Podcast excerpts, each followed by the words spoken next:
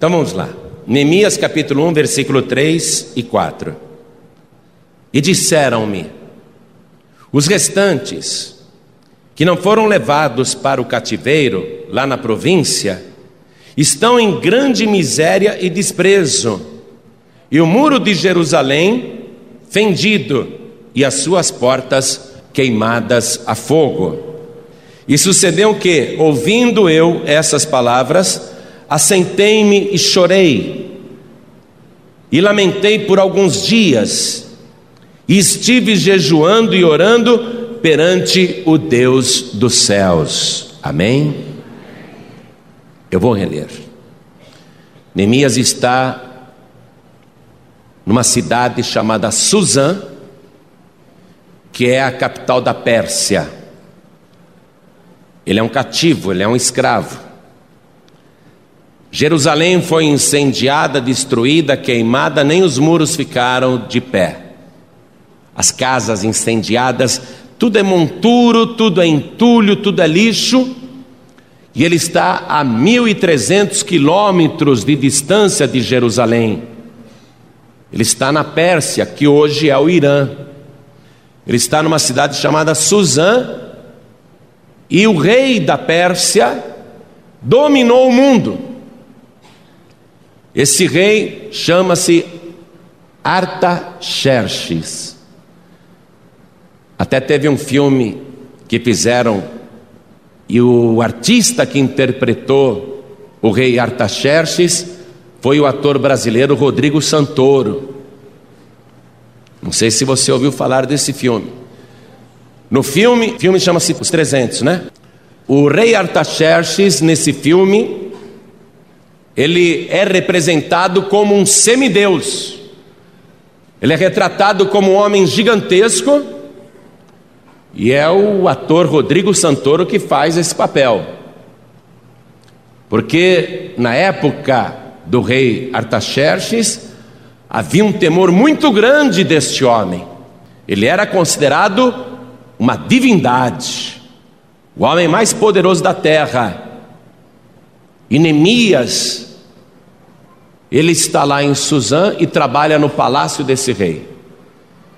E ele recebe a visita de uns compatriotas que viajaram 1.300 quilômetros até lá, e ele pergunta: como é que está Jerusalém, como é que está Judá, como é que está Israel? E ele recebe a notícia de um cenário de desolação e destruição, um relatório pessimista. Ele pergunta: como é que estão lá os judeus em Israel e em Jerusalém? E disseram-me os restantes, que não foram levados para o cativeiro, deixaram lá somente velhos, crianças e mulheres. E esse visitante diz para Neemias: os restantes, que não foram levados para a escravidão, lá na província estão em grande miséria e desprezo. Miséria e desprezo. Grande, grande miséria e desprezo. E o muro de Jerusalém fendido, isto é, rompido, e as suas portas queimadas a fogo. O muro numa cidade servia para proteção, quer dizer, além dela estar destruída, os muros estão destruídos e não há nenhuma proteção, aquela miséria ainda é saqueada, porque não há portas, ninguém pode ter nada lá dentro, não há segurança. Os que ficaram lá estão em grande miséria e desprezo. E sucedeu o que, ouvindo eu essas palavras. Assentei-me e chorei e lamentei por alguns dias. E estive jejuando e orando perante o Deus dos céus. Quando a gente tem uma notícia trágica, o abalo é tão grande que o nosso ânimo desaba também. Neemias não se conformava, além da nossa cidade estar destruída, lá é só lixo e entulho, e o povo em grande miséria, passando necessidade. e sofrendo desprezo, humilhação. Preste atenção nessa mensagem, porque ela trata de restauração espiritual. Mas é impossível haver restauração espiritual quando a vida material está no lixo. E o diabo utiliza essa estratégia mesmo. Ele pega a pessoa, ele destrói tudo, destrói a sua casa, destrói sua família, destrói os seus planos, destrói os seus sonhos, acaba com a tua vida, porque se ele deixar você em grande miséria e humilhação, será mais fácil blasfemar de Deus. Quando a pessoa está na pior, o diabo diz para ela: Por que, que você vai acreditar em Deus? Se Deus existe, por que, que você está nessa situação? O diabo quer que a pessoa blasfeme. E quando a pessoa está bem, o diabo diz: Para que, que você vai buscar Deus? Você está tão bem? Você não precisa dele. O diabo ele tem argumentos para o rico e para o pobre, mas ele procura deixar a pessoa na pior, para que a pessoa facilmente blasfeme do nome de Deus. Então eu vou reler agora apenas o versículo 4 e cada pessoa que está comigo aqui na sede da Paz e Vida do Rio de Janeiro repete em seguida. Vamos lá. E sucedeu o quê? Ouvindo eu essas palavras, assentei-me e chorei e lamentei por alguns dias. Preste atenção. Ele ficou assentado, chorando, lamentando por alguns dias. Aí ele viu que não adiantava sentar se você senta na hora do problema, é, não vou fazer nada, fazer o quê? O que eu posso fazer? É a vida. Você fica numa situação de conformismo. Primeiramente, ele se sente impotente. Ó, ele se assenta e ele chora. Chora porque acredita que não pode fazer nada, e ele esteve assim vários dias, até que ele pensou: pera um pouquinho, Existe Deus no céu. Eu vou clamar a este Deus. Eu vou clamar. E essa história de Neemias é a prova de que, mesmo quando a pessoa está escravizada e a grande distância, ainda que ela esteja abatida, chorando, lamentando, se ela parar para pensar, ela vai ser despertada por uma fé que ela nunca teve antes, e é isso que a palavra de Deus vai fazer agora com você. Vai despertar uma fé corajosa, uma fé atrevida, uma fé ousada. E ainda que você seja uma pessoa calma, pacata, humilde e até simples, Deus vai fazer você se tornar o maior gigante na face da terra. Neemias era só um escravo, trabalhava no palácio do homem mais poderoso do mundo, não é nada nem ninguém. Mas ele se lembrou que tem Deus no céu.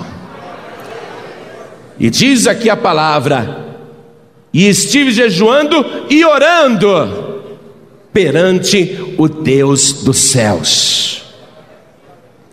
Nós vamos clamar mas você vai ter que ter a disposição de estar diante desse Deus Todo-Poderoso.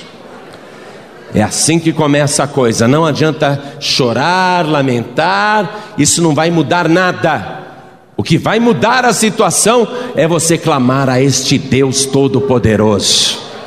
Você crê nisso? Então repita comigo. E estive jejuando e orando perante o Deus dos céus.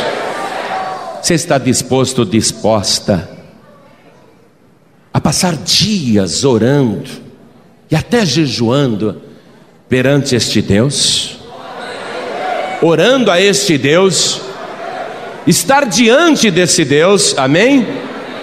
Então desocupe as tuas mãos e vamos dar a melhor salva de palmas para esta palavra. Vamos aplaudir, aplaudir, aplaudir. E enquanto você aplaude, abra tua boca e diga glória, glória, glória a Deus. Vai aplaudindo e glorificando, aplaude e glorifica. Isso, aplaude, solta a tua voz, não tenha vergonha não. Diga glória, glória, glória a Deus. Isso, vai por tua conta, continua. Senhor nosso Deus e nosso Pai Todo-Poderoso. Nós estamos agora orando, clamando perante o Deus dos céus. Só existe um Deus e é o Senhor que nós buscamos. Agora, Deus, nós podemos ser pequenos, nós podemos ser humildes, nós podemos ser insignificantes, mas estamos clamando ao Deus dos céus. Ouve, Pai, ouve o nosso clamor. Nós queremos também ouvir a tua palavra. Estamos prontos para receber uma estratégia do Senhor. Vem e fala fala poderosamente com cada um de nós. Usa a boca do mensageiro, usa a boca do pregador. Envia a tua palavra com poder e autoridade, e que a tua palavra vá e produza o resultado para o qual está sendo mandada, em nome do Senhor Jesus. Eu senti o fluir do Espírito Santo. E eu senti que a palavra de Deus já está prosperando em teu favor. Você crê nisso? Pastor, eu senti a presença de Deus agora. Pois então você está perante o Deus dos céus. Vamos aplaudir mais esse Deus. Vamos aplaudir muito, vamos aplaudir muito esse Deus. Oh glória! Glória a Deus. Quem tiver lugar pode se assentar, por favor. Quando Neemias começou a clamar perante este Deus, aconteceu o inevitável. Jesus disse que é o Espírito Santo que convence o ser humano do pecado, da justiça e do juízo. No momento em que Neemias clamava, chorava. O Espírito Santo o levou a uma reflexão. O Espírito de Deus o fez pesquisar e reconhecer qual era a verdadeira causa daquela tragédia e o que ele deveria fazer para dar início a um processo de restauração espiritual, porque não adianta a pessoa querer consertar a vida material se não consertar antes a vida espiritual. E é lógico que o diabo vai usar a vida material para abater a pessoa, para que ela se afaste de Deus, para levá-la à blasfêmia, à loucura, enfim, para destruí-la. Quando Neemias começou a refletir, o Espírito Santo foi convencendo aquele homem de Deus qual era a causa de tanto sofrimento. E ele começa a dar os passos importantes para a restauração da sua vida espiritual. Quero que você acompanhe comigo na oração de Neemias a partir do versículo 5. A oração que ele faz. Ah, Senhor, Deus dos céus, Deus grande e terrível, que guardas o conserto e a benignidade para com aqueles que te amam e guardam os teus mandamentos, isto é, a tua palavra. Estejam, pois, atentos os teus ouvidos e os teus olhos abertos para ouvires a oração do teu servo, que eu hoje faço perante ti, de dia e de noite pelos filhos de Israel, teus servos, e faço confissão pelos pecados dos filhos de Israel, que pecamos contra ti. Também eu e a casa de meu pai pecamos. Deus vai começar uma obra extraordinária através de Neemias, mas o que ele é nessa situação atual e qual é o reconhecimento dele, da análise que ele fez? todos pecaram, inclusive eu. Ele não está dizendo todos pecaram, menos eu, viu Deus? Ele está dizendo, inclusive eu e o meu pai e a minha família ele reconheceu a culpa. Não há nem salvação, que é o ápice da restauração, se a pessoa não reconhecer que é pecadora. E ele reconheceu. Esse é o primeiro ponto. Ele ora a Deus, ele sabe que Deus é misericordioso, que Deus é benigno, que Deus atende as pessoas que guardam a sua palavra, mas ele confessa que ele não guardou a palavra de Deus. Ele não fica mentindo, nem fingindo ser uma pessoa que ele não é. Ele reconhece, ele não tem vergonha de escrever. Olha, quando ele escreveu isso aqui, ele já era um herói nacional. Ele podia falar: não, não, eu não vou colocar que eu também sou um pecador. Eu vou dizer que o povo é pecador. Não, mas ele é um homem de Deus, ele não mente, ele não engana, ele não falsifica, ele não quer passar por uma coisa que ele não é. Ele reconhece a sua miséria.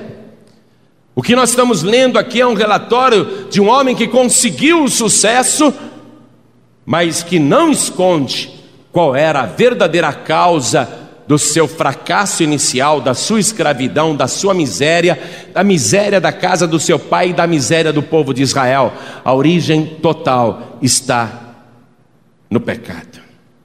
Pecamos contra ti, também eu, também eu e a casa do meu pai pecamos. Se a pessoa não quer reconhecer isso, ela nunca vai ter nem restauração espiritual, nem restauração material. A pessoa pode chegar para mim e falar, pastor, ore para Deus me arrumar um emprego. Eu oro, claro. Ela vai bater de porta em porta e se arrumar um emprego não vai passar na experiência. Se a pessoa estiver em pecado e quer prosperar, não adianta. Se ela ganhar dinheiro, ela vai perder. Se ela conseguir alguma coisa, ela será saqueada. De todas as maneiras. Porque a nossa vida é como um templo, disse Jesus. A palavra de Deus ensina isso. Quando as nossas muralhas estão derrubadas, e quando as portas foram arrancadas e queimadas a fogo, o inimigo entra a hora que ele quer e saqueia o que ele quiser e até aquela pequena conquista da pessoa, ela acaba perdendo, porque as muralhas estão destruídas. A sua fortaleza não protege nada, foi invadida pelo inimigo. E o que derruba a nossa fortaleza e a nossa muralha é o pecado. Neemias, ele reconhece: Jerusalém está destruída, a cidade onde tem o templo de Deus, é apenas pó e cinza, um monte de entulho. Mas ele percebe que ele também é uma cidade que deveria ser santa, mas não é. Que as suas muralhas foram derrubadas, que ele está em miséria, que ele foi invadido pelo inimigo e a causa foi o pecado. Então ele reconhece isso. Veja o que ele diz na oração no versículo 7. De todo nos corrompemos contra ti e não guardamos os mandamentos, nem os estatutos, nem os juízos que ordenaste a Moisés teu servo. Lembra-te, pois, da palavra que ordenaste a Moisés teu servo, dizendo: Vós transgredireis e eu vos espalharei entre os povos. É por isso, ó Deus, ele está reconhecendo por isso que nós estávamos lá em Israel, não guardamos a tua palavra e se cumpriu a tua promessa. Nós fomos espalhados entre os povos. Olha onde eu estou, em Suzana, Pérsia, longe da minha terra. Se cumpriu, Senhor, aquilo que o Senhor disse. Mas o Senhor também prometeu. Olha o que ele diz aqui no versículo 9 e vós vos convertereis a mim e guardareis os meus mandamentos e os fareis. Então, ainda que os vossos rejeitados estejam no cabo do céu, lá na linha do horizonte, de lá os ajuntarei e os trarei ao lugar que tenho escolhido para ali fazer habitar o meu nome. Ele invoca a promessa de Deus. Meu Deus, o Senhor disse que se a gente pecasse, nós perderíamos tudo. Mas o Senhor também prometeu que se a gente se convertesse, se arrependesse, então o Senhor nos traria novamente para a benção. A pessoa tem que acreditar nisso. A pessoa acredita facilmente que se ela pecou, ela vai ser punida, mas ela tem uma certa dificuldade em acreditar que se ela for fiel a Deus, então a promessa vai se cumprir na vida dela. Neemias, ele acredita: sou pecador, mas estou convertido agora. Estou orando ao Senhor com arrependimento, estou pedindo perdão. Agora eu creio no cumprimento da segunda parte, porque o Senhor prometeu que se eu me convertesse, então o Senhor me levaria de volta para o lugar que me pertence, onde o teu nome é glorificado. Ele invoca a promessa de Deus. Você tem que acreditar na promessa. Você tem que colocar em uso a promessa. Você tem que falar: meu Deus, se eu estou sendo devorado, eu reconheço que eu não sou dizimista, mas eu estou arrependido por isso. Porém, agora eu estou me convertendo, vou ser dizimista fiel e eu tenho direito à restauração financeira. São promessas, porque se Deus prometeu isso, eu tenho que fazer valer a promessa. O Senhor disse que se eu te desobedecesse, eu seria entregue ao inimigo, mas se eu me convertesse ao Senhor e entregasse a minha vida ao Senhor, então o mal não poderia me tocar, mil cairiam à minha direita, dez mil à minha esquerda, mas eu não seria atingido. Meu Deus, eu estou fazendo uso da tua palavra e daquilo que o Senhor prometeu. Eu estou reconhecendo que estou nessa situação porque os meus próprios pecados me trouxeram nesse infortúnio. Mas agora estou arrependido. E a tua palavra diz que se eu me arrepender e for fiel, eu vou ter direito às bênçãos. É isso que Neemias está fazendo. Uma oração de fé. Continue acompanhando comigo. Versículo 10. Estes ainda são teus servos e o teu povo que resgataste com a tua grande força e com a tua forte mão. Ah, Senhor, Estejam, pois, atentos os teus ouvidos à oração do teu servo e à oração dos teus servos. Olha só, ele não diz, eu vou ficar orando para o Senhor abençoar o povo. Ele diz, Senhor, esteja atento à oração do teu servo e às orações dos teus servos. Está entendendo isso? A oração tem que ser coletiva, geral, unida. Às vezes a pessoa fala assim: Você está indo lá na paz e vida? Oh, pega o nome aqui do meu marido que bebe muito, pede para o pastor orar. A pessoa está querendo livramento sem qualquer arrependimento, sem qualquer esforço. Está indo lá na igreja? Vão comigo? Não, não, hoje eu não posso. Mas leva o meu nome para o pastor orar e Deus abrir uma porta de emprego para mim? Olha o que o profeta Anemias está dizendo: a minha oração esteja nos teus ouvidos atentos e também às orações de todos os teus servos que desejam temer o teu nome e faze prosperar o teu servo e dá-lhe graça perante este homem. Ele trabalha junto com o homem mais poderoso do mundo, considerado um Deus rei Artaxerxes, me faz, Senhor, encontrar graça perante aquele homem, porque eu tenho a impressão que ele pode ajudar. Eu tenho a impressão que ele, sendo o mais poderoso da terra, ele pode ser movido pelo teu espírito em favor desta minha oração, em favor da oração de todos que estão clamando, para que essa situação de miséria e vergonha seja interrompida. Ele termina a oração dele. E o trabalho de Neemias era o de copeiro do rei. Qual era o trabalho de Neemias? Quando o rei estava ali à mesa para comer, muita gente queria que ele morresse. Então o rei sabia que a qualquer momento alguém poderia envenenar a sua água, a sua bebida, o seu suco. Então ele não bebia as coisas diretamente. O copeiro do rei estava ali, ele servia, fosse vinho, fosse água ou suco, mas antes do rei beber, o rei dizia: prove. E a pessoa bebia. Profissão ingrata essa, e além de escravo, além de estar na miséria, além de não ter nada, a profissão dele é altamente perigosa. Você pensa que ele ficava lá, eu sou copeiro do rei, deixa eu lavar esse copo aqui. Cada vez que ele pegava uma taça, ele vinha tremendo assim. Será que essa está envenenada ou não? E o rei ficava esperando ele beber, beba.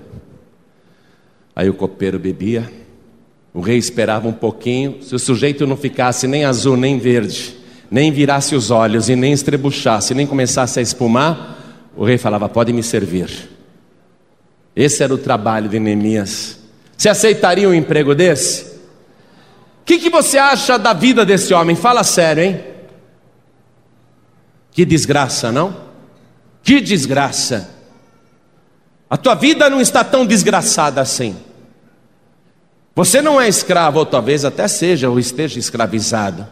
Mas até o fim dessa mensagem você vai ser totalmente libertado ou libertada. Talvez você não esteja numa profissão de alto risco, mas talvez esteja. Quem sabe você é da Força Nacional de Segurança no Complexo do Alemão, no Rio de Janeiro. Essa é uma profissão muito arriscada.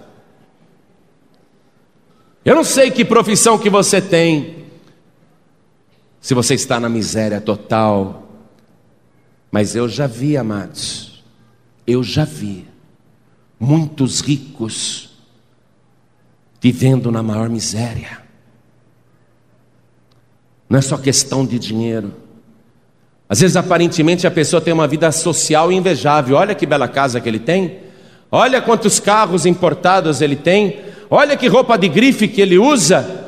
Mas ele está num palácio encarcerado, é um escravo e não é feliz.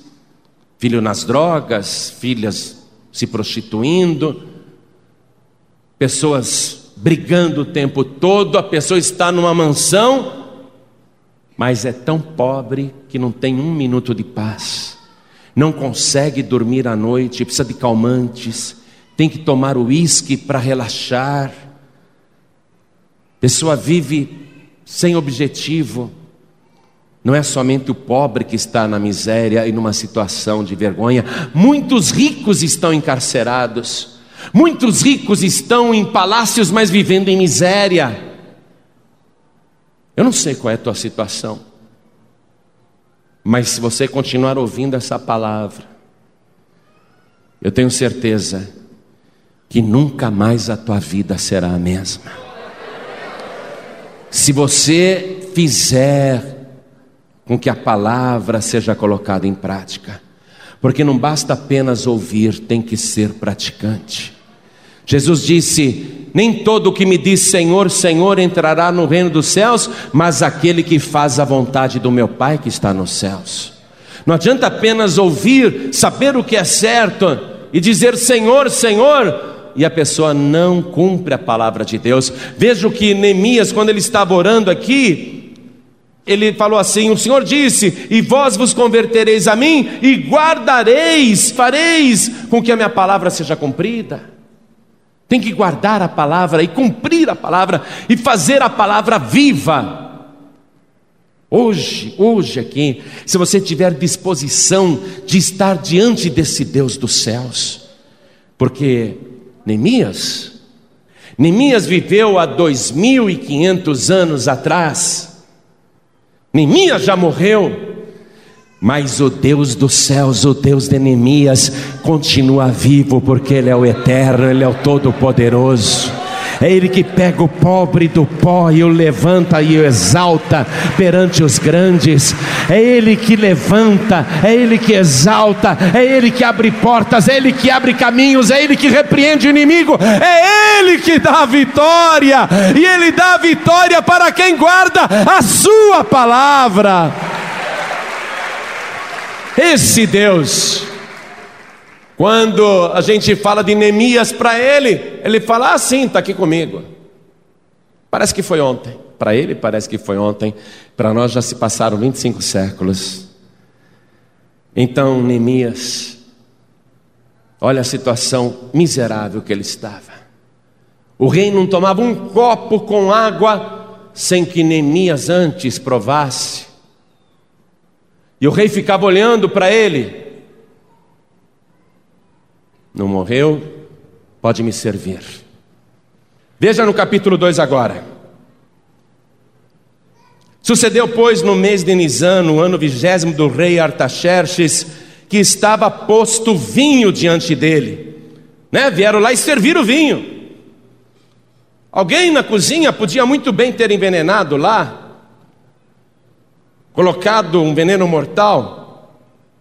Muitos queriam a morte desse homem, que estava posto vinho diante dele, e eu tomei o vinho. E eu tomei o vinho. Está lendo isso aí?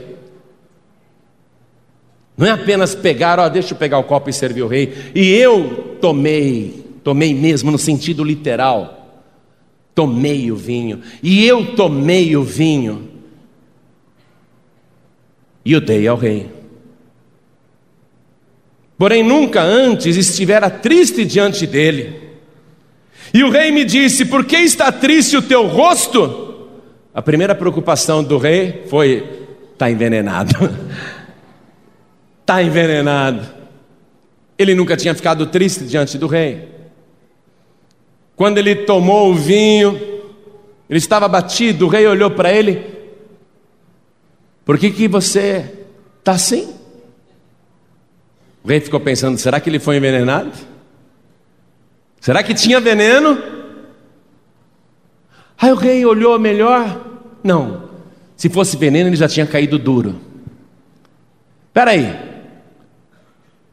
esse teu semblante é de tristeza no coração. Olha, que é que você tem? E Neemias diz: Recebi notícias de uns visitantes que vieram da minha terra, onde os meus pais estão sepultados, e a cidade é um monturo só, toda a cidade foi destruída, queimada, e o povo está em grande miséria, em aperto. Tudo foi destruído lá, por isso que eu estou triste, rei. Versículo 4: E o rei me disse: Que me pedes agora? Então orei ao Deus dos céus.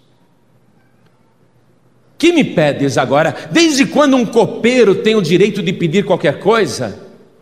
Dá mais para aquele rei. Era provar o vinho, não está envenenado, tchau, um abraço, retire-se daqui. O rei agora puxa a conversa com ele e diz ainda: O que me pedes agora? Olha, gente, olha só. Por que isso aconteceu? Por que essa mudança aconteceu? A maior porta do reino está se abrindo diante dele. O rei está dizendo: O que você quer me pedir agora? É o homem mais poderoso da terra, pode dar qualquer coisa que ele pedir e dá oportunidade para ele pedir. Por que isso aconteceu? Porque ele reconheceu os pecados, porque ele pediu perdão, porque ele se converteu, porque ele passou a buscar o único Deus. Agora Deus então está abrindo uma porta que antes estava trancada, fechada, lacrada. O rei Artaxerxes, ele já morreu há muito tempo. Ele dizia que era um Deus, mas não era. Ele era apenas um homem mortal, um homem com problemas, mas se dispôs a ajudar um servo de Deus. Eu quero te dizer que nós temos um rei que um dia foi morto há dois mil anos, mas ele está vivo pelos séculos dos séculos. E ele diz a você: O que queres pedir agora? O que queres que eu te faça? E para este você pode pedir porque ele tem a chave de Davi. Ele diz: A porta que eu abro ninguém fecha, e a porta que eu fecho ninguém abre. A situação começa a mudar quando você segue esses passos. Chega, chega, reconheça, mude de vida, se arrependa, se converta, ore a Deus, esteja diante do Deus dos céus e Ele vai te dar a oportunidade de pedir o que quiser, seja o que for, porque Ele disse: tudo é possível ao que crê. Tudo quanto pedirdes ao Pai em meu nome, crendo, recebereis. E você vê um detalhe de Neemias. Ele podia se apressar e já pedir ao rei: Ô oh, rei, deixa eu aproveitar então rapidamente, deixa eu falar, né? Deixa eu falar rapidinho aqui. Ele sabe que não é o rei Artaxerxes que vai dar para ele. Ele sabe que é Deus. Por isso que ele primeiro ora a Deus. Se Deus não der, não adianta, amado. Não adianta você querer uma coisa que Deus não deu. Agora, se Deus deu, ninguém vai conseguir tirar de você também. Por isso que você tem que pedir para Deus e não para homem. E ele orou a Deus, em espírito, lógico. Ele orou a Deus e pediu.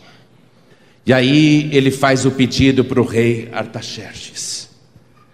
Ele pede, dá ordem, me permita, me dá um salvo-conduto, me dá um passaporte para eu voltar para Jerusalém. Quanto tempo você vai ficar lá, Neemias? Aí ele disse mais ou menos: Ah, vou ficar tanto tempo assim. Você vê o rei abrir mão de um empregado de confiança, que pede uma férias súbita, não programada, Quanto tempo você pretende ficar fora? Olha o rei envolvido, o homem mais poderoso do mundo, preocupado com as férias de um copeiro. Eu, aí ele combinou um tempo lá. E ele olhou para a esposa dele e falou: Vamos dar isso para ele? Tudo bem? Tudo bem?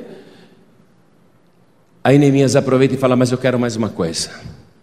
Fala pro tesoureiro aí, me dar um salvo-conduto para passar por todas as terras e para ele me fornecer madeira, para eu levar material, inclusive, para reedificar a cidade de Jerusalém e os seus muros. Me dá material, me dá ordem para isso. Ele pediu tudo que tinha direito, porque ele quer o quê? Uma restauração também material. A restauração espiritual já ocorreu, agora ele quer a restauração material e ele pede e o rei concede. E na mesma hora o diabo já se levanta através de alguns inimigos, Sambalate e Tobias, que não gostaram disso e já ficaram de olho: o que, que ele vai fazer? Será que ele vai conseguir? E Neemias vai para Jerusalém, ele vai montado num jumentinho. Quando ele chega lá, a cidade entulho, entulho, entulho, pareceu o Iraque todo destruído. Ele vê ali aquele lugar, ele diz que não tinha nem espaço para montaria colocar a pata. Não dava para transitar pelas ruas de Jerusalém nem pelas ruas da cidade. Não tinha lugar para o animal colocar a pata, porque tudo era entulho, só pedras e pedras, e as pedras queimadas tinham virado pó. As pedras tinham se tornado cinzas, até as pedras queimaram. Parecia que uma bomba atômica tinha sido jogada naquela cidade tudo destruído, e o povo na miséria, o povo passando fome, o povo mendigando, o povo sendo humilhado, o povo doente, o povo fraco, as crianças com aquela barrigona, os velhos encarquilhados, as mulheres mal vestidas, as pessoas perecendo de fome, uma situação de miséria. E aqui ele faz, amados, uma avaliação material da situação. São duas coisas, portanto, vamos lá. Repare, no capítulo 1 ele fez uma avaliação espiritual para ter restauração espiritual. No capítulo 2, ele faz uma avaliação material. E ele chega à conclusão que tudo, tudo, tudo está destruído. Aí ele chama lá as autoridades que não tinham nenhuma autoridade no lugar. Vamos dizer assim, ele chama o chefe dos mendigos Vamos dizer assim, ele chama o chefe dos miseráveis.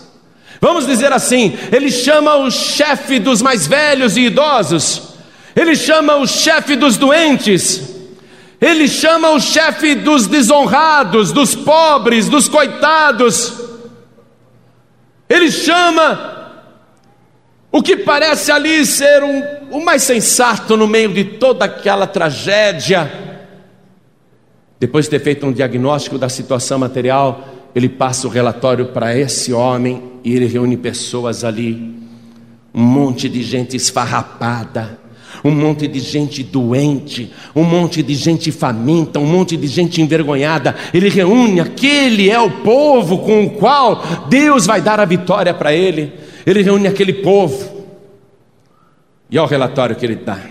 Acompanhe comigo, estou no capítulo 2, Versículo 17: Então lhes disse: Bem vedes vós a miséria em que estamos, bem vedes vós a miséria em que estamos, que Jerusalém está assolada, e que as suas portas têm sido queimadas. Veja, ele não diz foram queimadas, têm sido queimadas. Quer dizer que o inimigo continua saqueando, atacando, Vinde, pois, e reedifiquemos o muro de Jerusalém e não estejamos mais em opróbrio, isso é, em desonra, não estejamos mais em vergonha. Então lhes declarei como a mão do meu Deus me fora favorável, como também as palavras do rei que ele me tinha dito. Então disseram: Levantemo-nos e edifiquemos e esforçaram as suas mãos para o bem. Gente que não tem nada, gente despossuída. De repente, essas pessoas são animadas com o quê? Com a palavra de Deus. E essas pessoas que pareciam tão derrotadas e vencidas, elas se levantam, erguem a cabeça, estão apenas mal vestidas agora, mas não são mais derrotados nem vencidos, porque a palavra de Deus deu uma força que eles não tinham antes. E o homem que veio trazer essa mensagem chama-se Neemias, que quer dizer Deus conforta. A palavra forte é a raiz da palavra fortalecer. Deus conforta, Deus com força, Deus fortalece, e é isso que a palavra está te dizendo agora. Deus está neste lugar para dizer a você: levante a tua cabeça, esforce a tua mão para o bem, ergue as duas mãos aos céus, esforce as duas mãos para o bem, porque você vai edificar, a tua vida espiritual vai ser restaurada e a tua vida material vai ser abençoada, porque a mão de Deus está segurando na tua mão, a mão do Todo-Poderoso está junto com a tua mão, se esforçando com você. Levanta-te, edifica, esforça a tua mão para o bem. Os inimigos, um tal de Sambalate, Tobias e Gesem, ou Gesem, Versículo 19. Acompanhe comigo. O que ouvindo Sambalate, o Oronita, e Tobias, o servo Amonita, e Gesem, o Arábio, zombaram de nós e desprezaram-nos e disseram: Que é isto que fazeis? Quereis rebelar-vos contra o rei? Pelo contrário, estão em sintonia com o rei, não é? Mas o inimigo ele quer causar divisão. Então lhes respondi: Eu quero que você tome posse dessa resposta. Escute. O Deus dos céus é que nos fará prosperar. E nós, seus servos, nos levantaremos e edificaremos, mas vós não tendes parte nem justiça nem memória em Jerusalém. Diga isso: o Deus dos céus está comigo, e Ele me fará prosperar.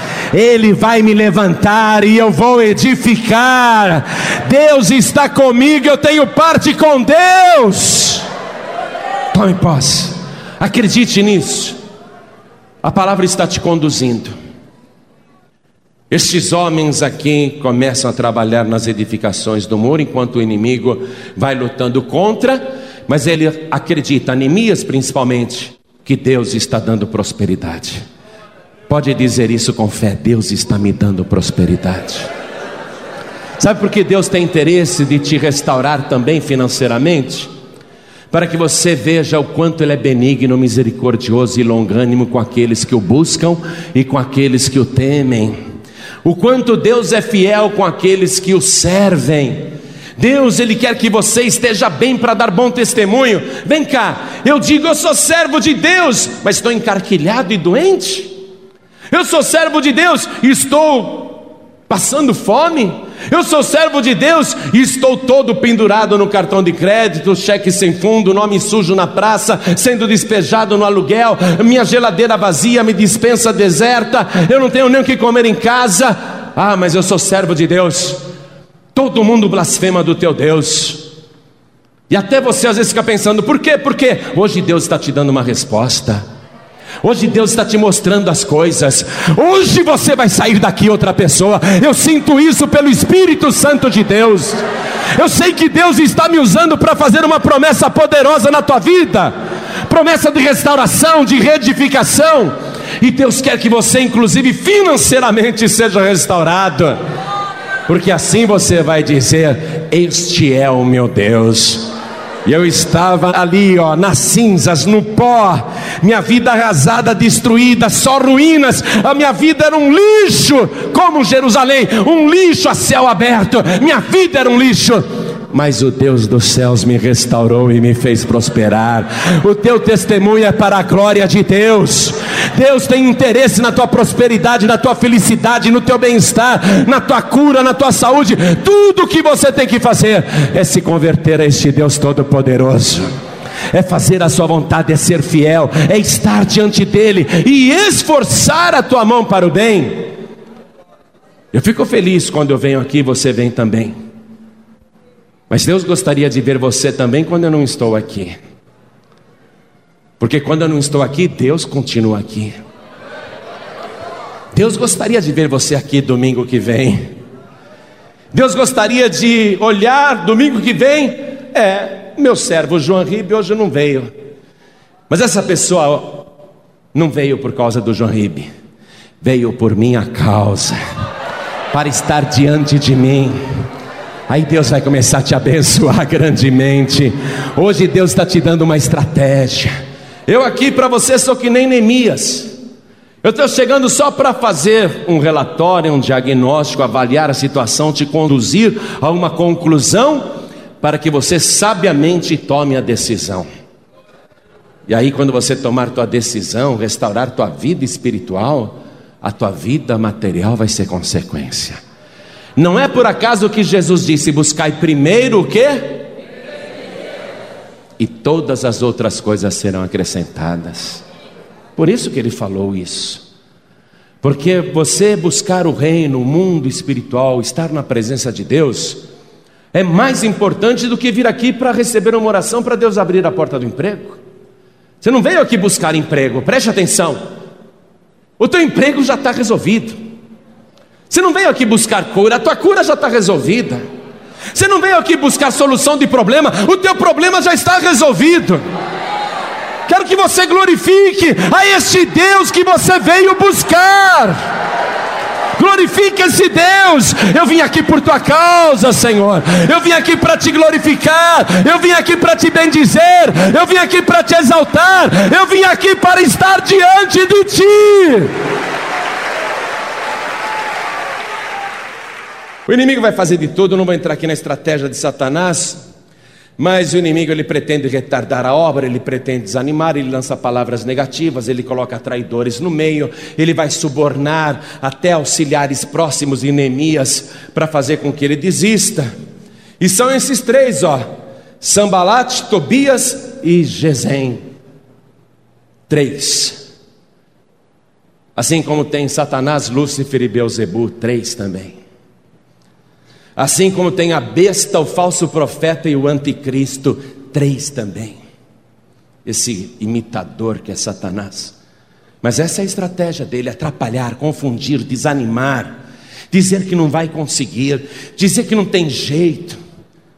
Olha só, esse sambalate, que você, ao conhecer a tradução do nome dele, vê que ele realmente é do mal, porque o nome dele quer dizer ah, Deus Lua da vida. É a Deus Lua que dá vida, ele acredita na lua. Esse sambalate, ele lança só palavras negativas, ele faz um monte de coisas, usa estratégias do mal para atrapalhar Neemias, que fica só orando. Você tem que ver a quantidade de vezes que Neemias ora nesse livro. O tempo todo ele orando perante Deus, tem que orar, perseverar e orar. E ele diz aqui, olha o que esse canalha diz, capítulo 4, versículo eu vou ler o primeiro também.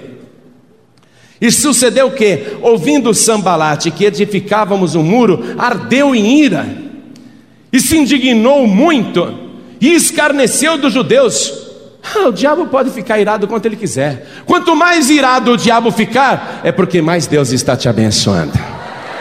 Ah, pastor, ora por mim, porque está um levante muito grande. Ah, está um levante grande contra a tua vida. É porque Deus está contigo, é porque Deus está te abençoando.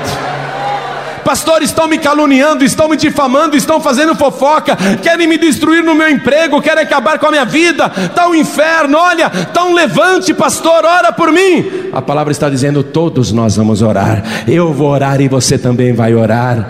Mas não tenha medo, está tendo levante? podem se levantar todos os demônios do inferno. Olha só, desde o maioral, desde Lúcifer, Beuzebu, Satanás, a trindade do inferno, depois a besta, o falso profeta, o anticristo, e depois todos os outros demônios, todas as hostes malignas, todas as castas do inferno, podem se reunir todos os demônios contra você, mas eu digo todos mesmo, todos, todos, desde o maioral até o menor demônio, todos, e vai ser uma vergonha só porque ainda que você seja um, você não é um, porque Deus está contigo. Esforça a tua mão para o bem, porque a vitória é tua. Quem está te prometendo não é homem, não é espírito, não é entidade, não é padroeiro, não é divindade. Quem está te prometendo é o próprio Deus. Não tenha medo de luta. Depois você lê melhor esse capítulo aqui e todos os outros para ver os levantes. Diz até assim: E veja a ira do Sambalate. Versículo 2. Estou em capítulo 4, versículo 2. E falou Sambalate na presença de seus irmãos e do exército de Samaria, e disse: Que fazem estes fracos judeus? Permite-se-lhes a isso? Sacrificarão? Sacrificarão. Espera um pouquinho. Sacrificarão por quê? O que, que isso incomoda? Porque o sacrifício é uma oferta dada além das possibilidades da pessoa. Por isso que se fala sacrifício. E o diabo, usando o sambalate, não quer que os muros sejam restaurados, nem Jerusalém, porque eles irão lá ofertar a Deus, honrar a Deus. Nós conseguimos destruir Jerusalém e tudo aquilo, eles deram brechas. Nós os levamos aos pecados, eles não vigiaram, nós conseguimos derrubá-los. E agora, esses fracos judeus querem fazer isso? E querem ir lá ofertar ao Senhor esse bando de miseráveis. Esses pobres miseráveis, eles querem pegar o que não tem para dar para Deus. Isso ira o diabo. Isso ira, o diabo fica irado, o diabo não quer que a pessoa oferte. Por isso que na hora da oferta, o diabo fica no ouvidos de muitos, né? Falando, não dá não. Vai dar dinheiro para homem para quê? Que é isso, rapaz? Dá não. Não vai em conversa de pastor, não. O diabo fica no ouvido da pessoa. A pessoa fica desconfiada. O diabo tem horror à oferta. Principalmente aquela oferta onde a pessoa se entrega, onde ela mesma é a oferta. Onde ela arranca tudo dela mesma, se coloca como sacrifício vivo no altar de Deus quando ela prova que Deus está acima de tudo, ainda que ela seja pobre e miserável como estes, o diabo fica irado quando a pessoa se dispõe a adorar Deus dessa maneira. Porque o diabo não quer que Deus seja honrado, pelo contrário, o diabo quer que a miséria continue para você blasfemar de Deus. E o diabo sabe que quando você começa a servir a Deus dessa maneira, é bíblico, você tem que ser abençoado material e financeiramente. Se você for ser abençoado material e financeiramente, você vai começar a contar para todo mundo que Deus te abençoou, que Jesus Cristo te abençoou. Você vai começar a glorificar o nome de Deus aí fora. Muito mais gente vai acreditar em Deus, vai acreditar em Jesus. E o diabo quer que a pessoa corra para Satanás, corra lá para Exu, corra lá para a entidade para pedir ajuda, incorporar espíritos, fazer trabalhos, oferendas com carnes de mortos, com sangue de animais. O diabo ele quer que a pessoa vá para outro lado, aumentando a sua desgraça, a sua miséria. Por isso que ele não quer que você de maneira nenhuma chegue a esse ponto. Ele fica ardendo em ira. Ele ardeu em ira, ele muito se indignou e ele escarneceu. E veja só: vivificarão dos montões de pó as pedras que foram queimadas, tudo virou pó. Eles vão conseguir vivificar das pedras o pó ali e tornar novamente pedra? Eles vão conseguir isso? Nós sabemos que o nosso Deus consegue. Porque aquele que disse: Eu sou a pedra, a pedra de esquina que os edificadores rejeitaram, esse foi reduzido a pó. O seu corpo foi moído por nós. A rocha dos séculos foi moída por nós, virou pó.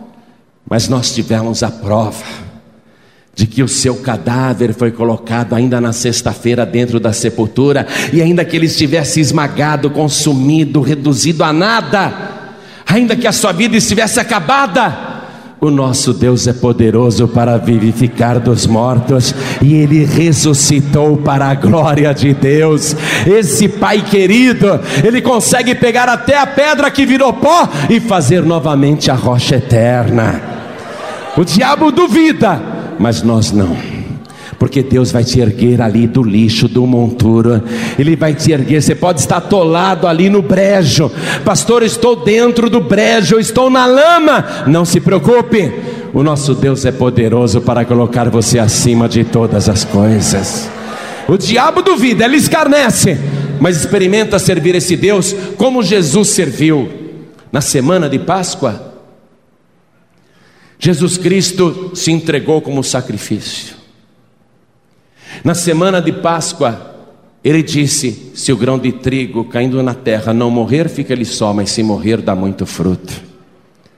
Ele se entrega, ele faz o seu sacrifício, não por ele mesmo, mas por nós, não é? Jesus não fez o sacrifício por ele mesmo, mas por outras pessoas. Quando você oferta, são duas coisas: você está ofertando para Deus Outras pessoas são abençoadas, porque a casa de Deus é restaurada, a palavra de Deus é pregada e ensinada, mas a tua vida é abençoada. Quando você se entrega para Deus como Jesus se entregou para Deus, então você recebe honra, glória e poder. Você recebe muito mais do que você poderia imaginar. Ele diz isso tudo. Mas olha a oração outra vez, capítulo 4, estou no versículo 4. Ouve, ó nosso Deus, que somos tão desprezados, e caia o seu opróbrio sobre a sua cabeça, e faz com que sejam um despojo, quer dizer, aquilo que é tomado como recompensa dos vencidos, numa terra de cativeiro, e não cubras a sua iniquidade, e não se risque diante de ti o seu pecado, pois que se irritaram de fronte dos edificadores. Assim edificamos o muro, e todo o muro se cerrou até a sua metade, porque o coração do povo se inclinava a trabalhar. O povo se esforçou, Deus abençoou. Nesse momento, vem mais uma análise da situação, preste atenção agora, por favor. Neemias já tinha feito a primeira análise que era da sua vida espiritual e também da situação espiritual do povo, reconheceu que a causa de tudo era o pecado, restauração espiritual. Aí ele vai para Jerusalém abençoado com posses, com um passaporte, com recursos para reedificar a cidade, mas ele faz uma avaliação da cidade. E ele vê que tudo é entulho, lixo, monturo, e ele resolve trabalhar ele anima as pessoas. A mão de Deus é conosco. Vamos restaurar tudo isso. Tudo que foi destruído, vamos reedificar. Mas agora ele faz uma avaliação profunda do povo. A situação pessoal, atenção. É essa situação que você vai avaliar agora. Situação material. Capítulo 5. Versículo 3. Também havia quem dizia: as nossas terras, as nossas vinhas e as nossas casas empenhamos para tomarmos trigo nesta forma, ou seja, eles estavam vendendo o que possuíam para sobreviver, para comprar comida. Sabe quando a pessoa fica numa miséria, desempregado, então vai à falência, ou perde tudo, ou todos os negócios fracassam, e a pessoa tinha algum patrimôniozinho, tinha uma casinha, tinha um carro, tinha um terreno, e a pessoa não consegue recuperar financeiramente, aí ela começa a empenhar as coisas, começa a vender as coisas por causa da sobrevivência, para não morrer de fome. Olha a situação do povo. Continue acompanhando, por favor. Versículo 5. Agora, pois, a nossa carne é como a carne dos nossos irmãos e nossos filhos, como seus filhos. Ou seja, nós somos pele e osso. Ó, oh, a nossa carne, é isso que ele está dizendo, é como a carne dos nossos filhos, nós somos pele e osso. Não tem ninguém aqui mais forte, mais gordinho, robusto. Não existe ninguém gordo em Jerusalém naquela ocasião. Todo mundo é pele e osso. É isso que ele está dizendo aqui. Agora, pois, a nossa carne é como a carne de nossos irmãos e nossos filhos como seus filhos, e eis que sujeitamos nossos filhos e nossas filhas para serem servos, e até algumas de nossas filhas são tão sujeitas que já não estão no poder das nossas mãos, ou seja, é, vendiam a filha por dote de casamento. Prostituição, vamos ser mais claros, para conseguir comer quando você vê uma pessoa se prostituindo, não pense que ela está lá se divertindo, não, viu? Olha eles admitindo a situação. Até algumas filhas nossas não estão mais no poder das nossas mãos. E outros têm as nossas filhas e as nossas terras e as nossas vinhas. Outros estão possuindo o que é deles. O que eles tinham passou para outros. Avalie a situação. Como é que está a sua situação financeira, econômica aí? Ouvindo eu, pois, o seu clamor e estas palavras, muito me enfadei. Circule isso, porque hoje nós vamos fazer um clamor aqui. Ouvindo eu, pois, o seu clamor e essas palavras, muito me enfadei. Não aguento mais. Eu não aceito isso. Está compreendendo? Ouvindo esse clamor. Tem que clamar, amados.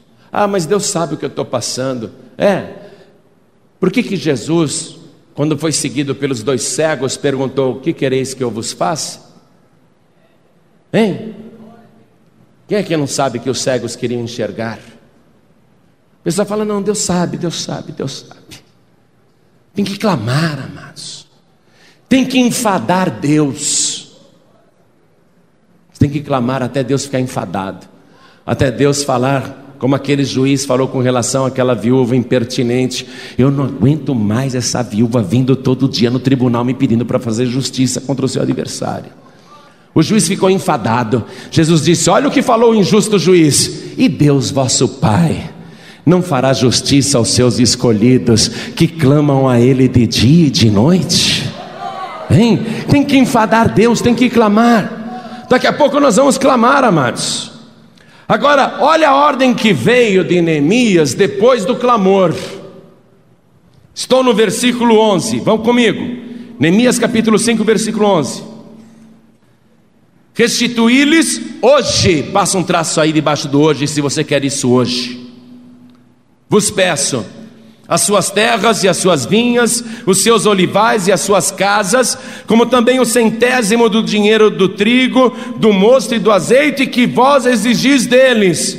Então disseram: Restituir-lhe-emos e nada procuraremos deles.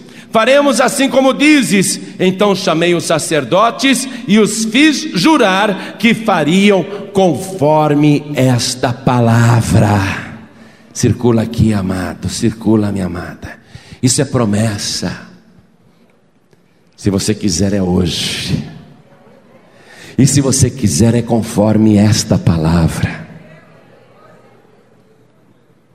Ordem de restituição.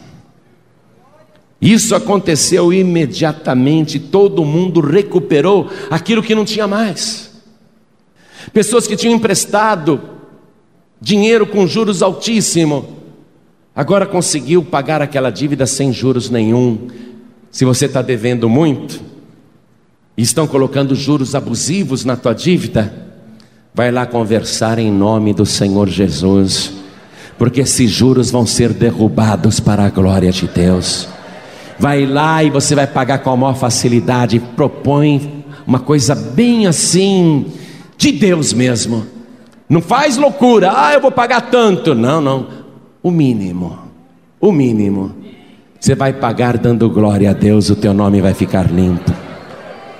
A casa que você perdeu, o carro que você perdeu, o emprego que você perdeu, a família que você perdeu, enfim, o sonho que você perdeu. Tudo isso vai ser restituído por esta palavra hoje, se você quiser e se você crer, porque esta palavra tem poder. Deus, quando Ele dá ordem, tem que acontecer. Neemias deu ordem e assim aconteceu. Deus vai dar ordem e você vai ver que assim vai acontecer. Quero mostrar uma coisa para você no capítulo 6, versículo 15. Acabou-se, pois, o muro aos 25 de Elu em 52 dias. Ele é modesto, ao invés de ele dizer acabamos o muro, ele escreveu acabou-se, porque ele também está dando glória a Deus.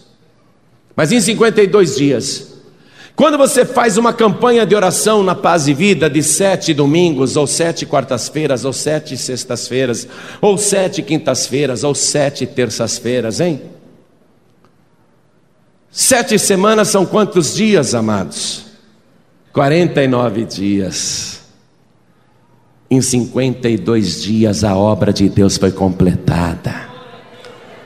Três dias a mais do que sete semanas. Para a glória de Deus. Uma tarefa sem trator, sem guindaste, sem tecnologia, sem esteiras, sem britadeira, sem ferramentas foram terminados os muros em sete semanas. São as sete semanas que Deus vai trabalhar na sua vida. Fique de pé, por favor. Quem quer fazer essas sete semanas para Deus reedificar sua vida, restaurar sua vida, transformar sua vida, abrir todas as portas? Quem quer estar sete semanas aqui diante de Deus? Fique com a mão direita sobre o teu coração. Olha o que vai acontecer se você fizer isso. Estou lendo o versículo 16. E sucedeu que, ouvindo todos os nossos inimigos, temeram todos os gentios que havia em roda de nós e abateram-se muito em seus próprios olhos, porque reconheceram que o nosso Deus fizera esta obra. O inimigo vai ter que reconhecer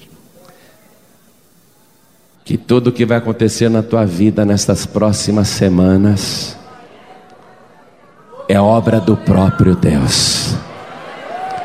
Para o próprio Deus fazer esta obra na tua vida, você só precisa estar diante dele e buscá-lo e temê-lo. Mas o que nós aprendemos hoje, amados? A restauração espiritual começa por uma reflexão honesta e sincera. E vamos aproveitar que hoje temos a Santa Ceia também. E a Santa Ceia pede reflexão. Examine-se o ser humano a si mesmo e assim coma deste pão e beba deste cálice. Como é que começa a restauração espiritual? Por uma análise franca e sincera da própria vida, onde você examina tudo bem, estou passando miséria, estou sofrendo doenças, sou infeliz, não tenho paz, minha vida é um vazio total. Mas qual é a verdadeira causa? Isso é só consequência. Ah, é o diabo. Não, você já aprendeu que o diabo só destrói as tuas muralhas se você fizer brecha de pecado. Você já descobriu que o diabo só incendeia as portas da tua casa se você pecar, aí ele vem com fogo mesmo. Mas quando você é de Cristo, Jesus disse assim: as portas do inferno não prevalecerão contra a minha igreja. E o teu corpo é a igreja do Deus vivo, é o templo do Espírito Santo. Jesus disse isso numa Páscoa. Ele pegou o chicote e pôs para fora os vendedores e os compradores todos que faziam negócios na casa do pai, mesmo no quintal. E Jesus disse: Não façam da casa do meu pai uma casa de vendas, vocês têm transformado a casa do meu pai num covil de ladrões. Aí disseram para Jesus: Com que autoridade ou sinal fazes isto? E Jesus disse: E ele estava no templo de Jerusalém, estava na casa do Pai. Jesus disse: Derribai este templo, e em três dias eu reedificarei.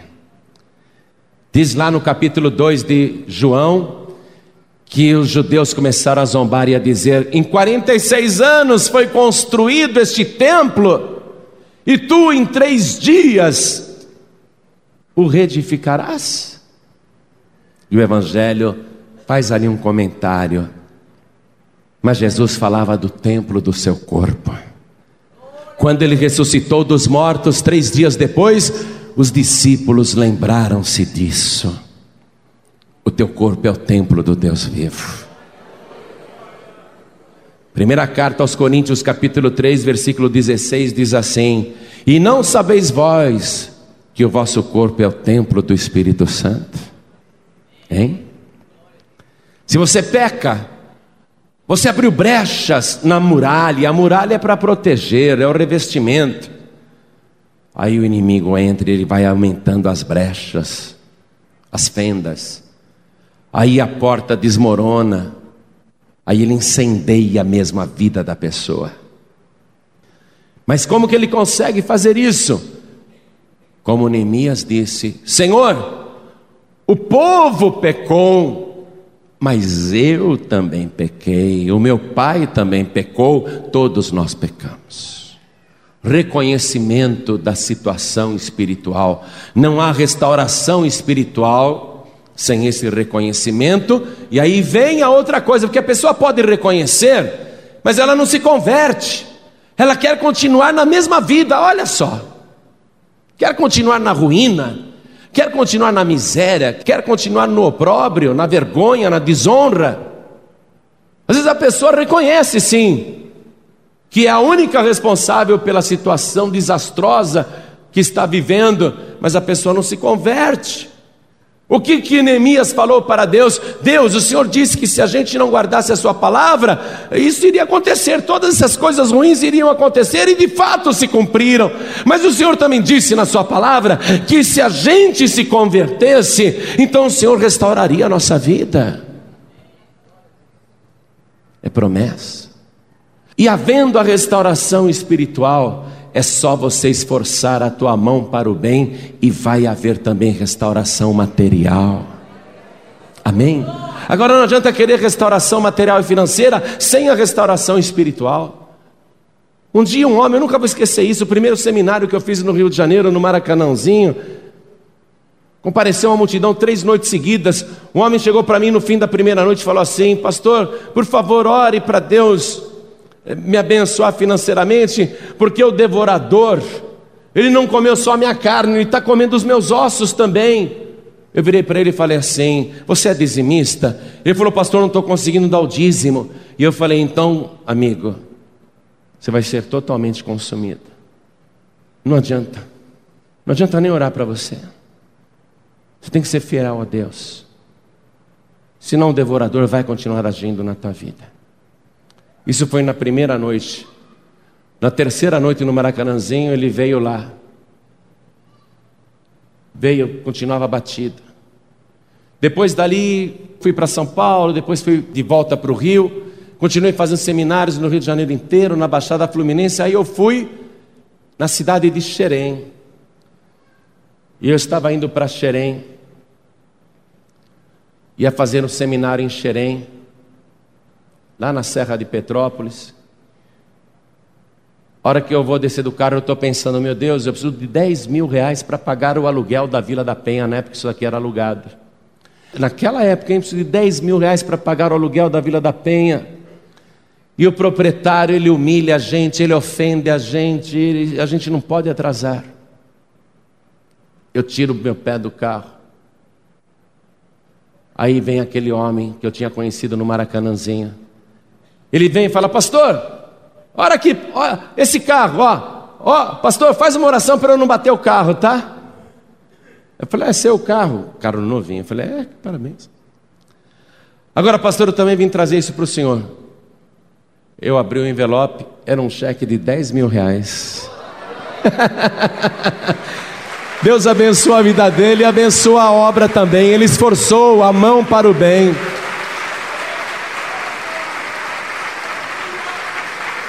Ele falou, pastor, eu comecei a dar o dízimo do jeito que o senhor falou. Bom, eu não vou contar toda a história porque isso não vem ao caso, mas ele foi abençoado. Só quero dizer para você que vale a pena ser fiel a Deus. Uma reflexão honesta, preste atenção. Preste atenção. Análise. Pequei. Reconheço. Eu me converto. Eu peço perdão. E invoco a promessa de Deus para quem se arrepende e se converte e para quem o serve. Você só pode vir aqui para frente se você declarar com fé diante do Deus dos céus que Jesus Cristo é o teu único, suficiente, exclusivo e eterno Salvador, porque ele é mais poderoso que o rei Artaxerxes. Artaxerxes morreu mas Jesus está vivo pelos séculos dos séculos. Quantos aqui nesta noite, olhem para mim, pastor, eu fiz a reflexão, eu quero pedir perdão, eu quero me arrepender e eu quero declarar que Jesus Cristo é o meu único, suficiente, exclusivo e eterno Salvador. Quem quer, erga a mão direita assim, bem alto, os que querem. Pastor, eu quero fazer isso. Então venham todos para frente em nome do Senhor Jesus. Vem para cá.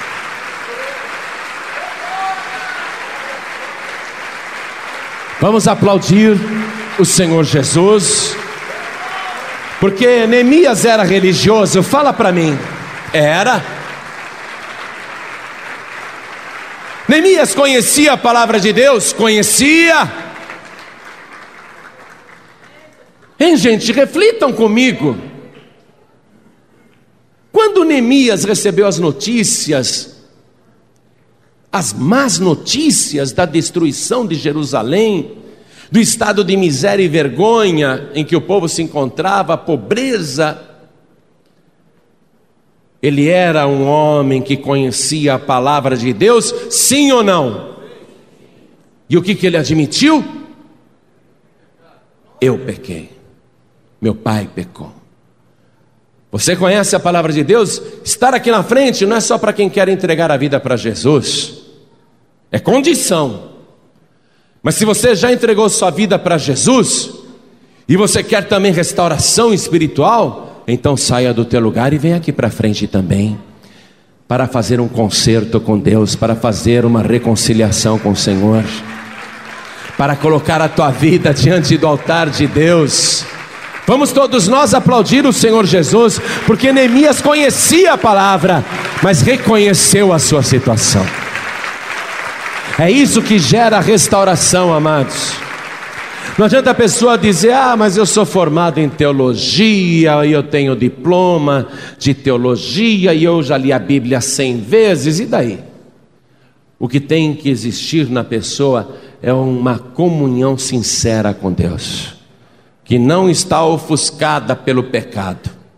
E se tem um pecado como barreira na tua vida, você já conhece a palavra. O sangue de Jesus te purifica de todo pecado. Eu vou convidar você para se ajoelhar também. Pastor, não tem nem onde eu me ajoelhar de tanta gente aqui. A montaria de Neemias não tinha nem onde colocar a pata em Jerusalém, de, né? por causa da situação da cidade. Arruma um cantinho aí para você, se ajoelha. Arruma um lugarzinho aí, se ajoelha. Você que está ouvindo pela rádio, ou acompanhando pela internet, no Brasil ou até fora do Brasil, se ajoelha ao lado do teu computador. Você que está fora do nosso país, mas está acompanhando pela internet, se ajoelha ao lado do teu computador. Você que está ouvindo pela rádio, se ajoelha ao lado do teu rádio aí. Coloque a mão direita sobre o coração. Você que está dirigindo, não precisa parar o veículo. Quer entregar a vida para Jesus? Quer se consertar com Deus? Coloque a mão direita sobre o teu coração. Apenas dirija mais devagar porque nós vamos orar. Cada pessoa que está com a mão direita colocada sobre o coração e que fez o exame, fez a reflexão, chegou à conclusão de que tem pecado e quer pedir perdão, cada pessoa ore assim comigo: Meu Deus e meu Pai, eu ouvi a tua santa palavra e eu clamo a Ti pela minha restauração espiritual. Eu quero, meu Deus, que a minha vida seja totalmente transformada, restaurada. Perdoa, Senhor, todos os meus pecados. Apague agora todas as minhas iniquidades. Retira de mim todo o cativeiro. Destrói as cadeias. Destrói as algemas. Destrói as correntes. Destrói as grades Destrua, Senhor, as portas do inferno e me liberta agora com teu grande poder, porque eu estou dando este passo para a restauração espiritual. E eu creio que o Senhor, meu Deus, por causa do que eu faço, também vai restaurar a minha vida material, a minha vida financeira e a minha vida em todas as áreas, em nome do Senhor Jesus. Pai querido, confirma o meu nome no livro da vida, porque eu não tenho outro Deus e nem outro Salvador a não ser o meu Senhor Jesus, o meu único, suficiente, exclusivo e eterno Salvador para todos sempre. Amém. Você acabou de receber as boas novas do Evangelho através de João Ribe Palharim, um oferecimento dos pregadores do telhado. Participe da reunião de Paz e Vida. Para informações, acesse pazevida.org.br. Paz e Vida, lugar de gente feliz e ungida.